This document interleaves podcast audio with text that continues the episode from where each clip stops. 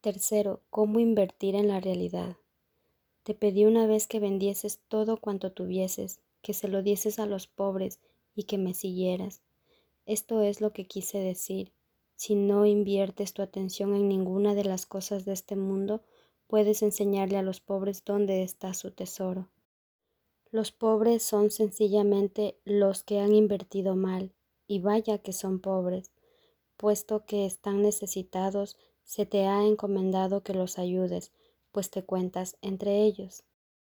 Observa lo bien que aprenderías tu lección si te negases a compartir su pobreza, pues la pobreza no es otra cosa que insuficiencia, y solo hay una insuficiencia, ya que solo hay una necesidad. Suponte que un hermano insiste en que hagas algo que tú crees que no quieres hacer. Su misma insistencia debería indicarte que él cree que su salvación depende de que tú hagas lo que te pide. Si insistes en que no puedes satisfacer su deseo y experimentas de inmediato una reacción de oposición, es que crees que tu salvación depende de no hacerlo. Estás, por lo tanto, cometiendo el mismo error que él y haciendo que su error sea real para ambos. Insistir significa invertir, y aquello en lo que inviertes está siempre relacionado con tu idea de lo que es la salvación. La pregunta se compone de dos partes. Primera, ¿qué es lo que hay que salvar? Y segunda, ¿cómo se puede salvar?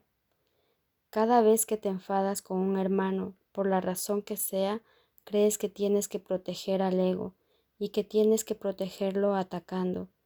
Si es tu hermano el que ataca, estás de acuerdo con esta creencia. Si eres tú el que ataca, no haces sino reforzarla. Recuerda que los que atacan son pobres. Su pobreza pide regalos, no mayor empobrecimiento.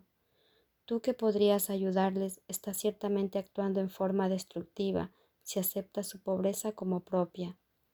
Si no hubieses invertido de la manera en que ellos lo hicieron, jamás se te hubiese ocurrido pasar por alto su necesidad. Reconoce lo que no importa, y si tus hermanos te piden algo descabellado, hazlo precisamente porque no importa. Niégate y tu oposición demuestra que sí te importa.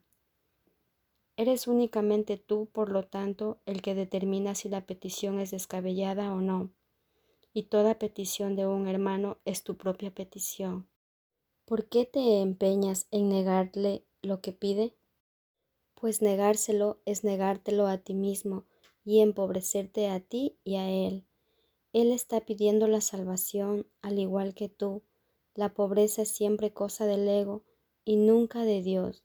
Ninguna petición es descabellada para el que reconoce lo que es valioso y no acepta nada más. La salvación es para la mente y se alcanza por medio de la paz. La mente es lo único que se puede salvar y solo se puede salvar a través de la paz.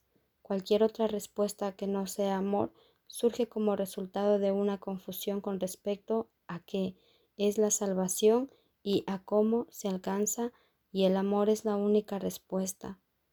Nunca te olvides de esto y nunca te permitas creer ni por un solo instante que existe otra respuesta, pues de otro modo te contarás forzosamente entre los pobres, quienes no han entendido que moran en la abundancia y que la salvación ha llegado.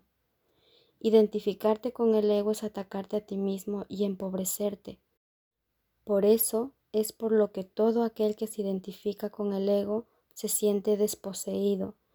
Lo que experimenta entonces es depresión o ira, ya que lo que hizo fue intercambiar su amor hacia sí mismo por odio hacia sí mismo, y como consecuencia de ello tiene miedo de sí mismo. Él no se da cuenta de esto. Aun si es plenamente consciente de que está sintiendo ansiedad, no percibe que el origen de ésta reside en su propia identificación con el ego y siempre trata de lidiar con ella haciendo algún trato de mente con el mundo. Siempre percibe este mundo como algo externo a él, pues esto es crucial para su propia adaptación. No se da cuenta de que él es el autor de este mundo, pues fuera de sí mismo no existe ningún mundo. Si solo los pensamientos amorosos del Hijo de Dios constituyen la realidad del mundo, el mundo real tiene que estar en su mente. Sus pensamientos descabellados tienen que estar también en su mente, pero él no puede tolerar un conflicto interno de tal magnitud. Una mente dividida está en peligro, y el reconocimiento de que alberga dentro de sí pensamientos diametralmente opuestos es intolerable. Proyecta por consiguiente la división, no la realidad. Todo lo que percibes como el mundo externo no es otra cosa que tu intento de mantener vigente tu identificación con el ego, pues todo el mundo cree que esa identificación es su salvación. Observa, sin embargo, lo que ha sucedido, pues los pensamientos tienen consecuencias para el que los piensa. Estás en conflicto con el mundo tal como lo percibes porque crees que el mundo es antagónico a ti. Esta es una consecuencia inevitable de lo que has hecho. Has proyectado afuera aquello que es antagónico a lo que está adentro, y así no puedes por menos que percibirlo de esa forma. Por eso es por lo que debes darte cuenta de que tu odio se encuentra en tu mente y no fuera de ella, antes de que puedas liberarte de él, y por lo que debes deshacerte de él antes de que puedas percibir el mundo tal como realmente es. He dicho antes que Dios amó tanto al mundo que se le dio a su Hijo unigénito.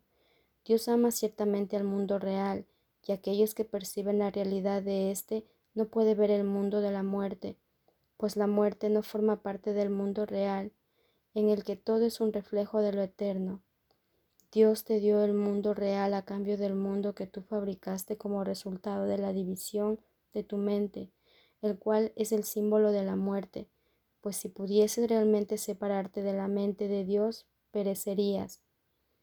El mundo que percibes es un mundo de separación, Quizás estés dispuesto a aceptar incluso la muerte con tal de negar a tu Padre. Sin embargo, Él no dispuso que fuese así, y por lo tanto no es así. Tu voluntad sigue siendo incapaz de oponerse a lo que la suya dispone, y esa es la razón de que no tengas ningún control sobre el mundo que fabricaste. No es este un mundo que provenga de la voluntad, pues está regido por el deseo de ser diferente de Dios y ese deseo no tiene nada que ver con la voluntad. El mundo que has fabricado es, por lo tanto, completamente caótico y está regido por leyes arbitrarias que no tienen sentido ni significado alguno. Se compone de lo que tú no deseas, lo cual has proyectado desde tu mente porque tienes miedo de ello. Sin embargo, un mundo así solo se puede encontrar en la mente de su hacedor, junto con su verdadera salvación. No creas que se encuentra fuera de ti, ya que únicamente reconociendo dónde se encuentra es como podrás tener control sobre él. Ciertamente tienes control sobre tu mente, ya que la mente es el mecanismo de decisión. Si reconocieses que cualquier ataque que percibes se encuentra en tu mente y solo en tu mente, habrías por fin localizado su origen, y allí donde el ataque tiene su origen, allí mismo tiene que terminar pues en ese mismo lugar reside también la salvación. El altar de Dios donde Cristo mora se encuentra ahí. Tú has profanado el altar, pero no has profanado el mundo. Cristo, sin embargo, ha puesto la expiación sobre el altar para ti. Lleva todas tus percepciones del mundo ante ese altar, pues es el altar a la verdad. Ahí verás tu visión transformarse y ahí aprenderás a ver verdaderamente. Desde este lugar en el que Dios y su Hijo moran en paz y en el que se te da la bienvenida, mirarás en paz hacia el exterior y verás el mundo correctamente. Mas, para encontrar ese lugar tienes que renunciar a tu inversión en el mundo, tal como lo proyectas, y permitir que el Espíritu Santo extienda el mundo real desde el altar de Dios hasta ti.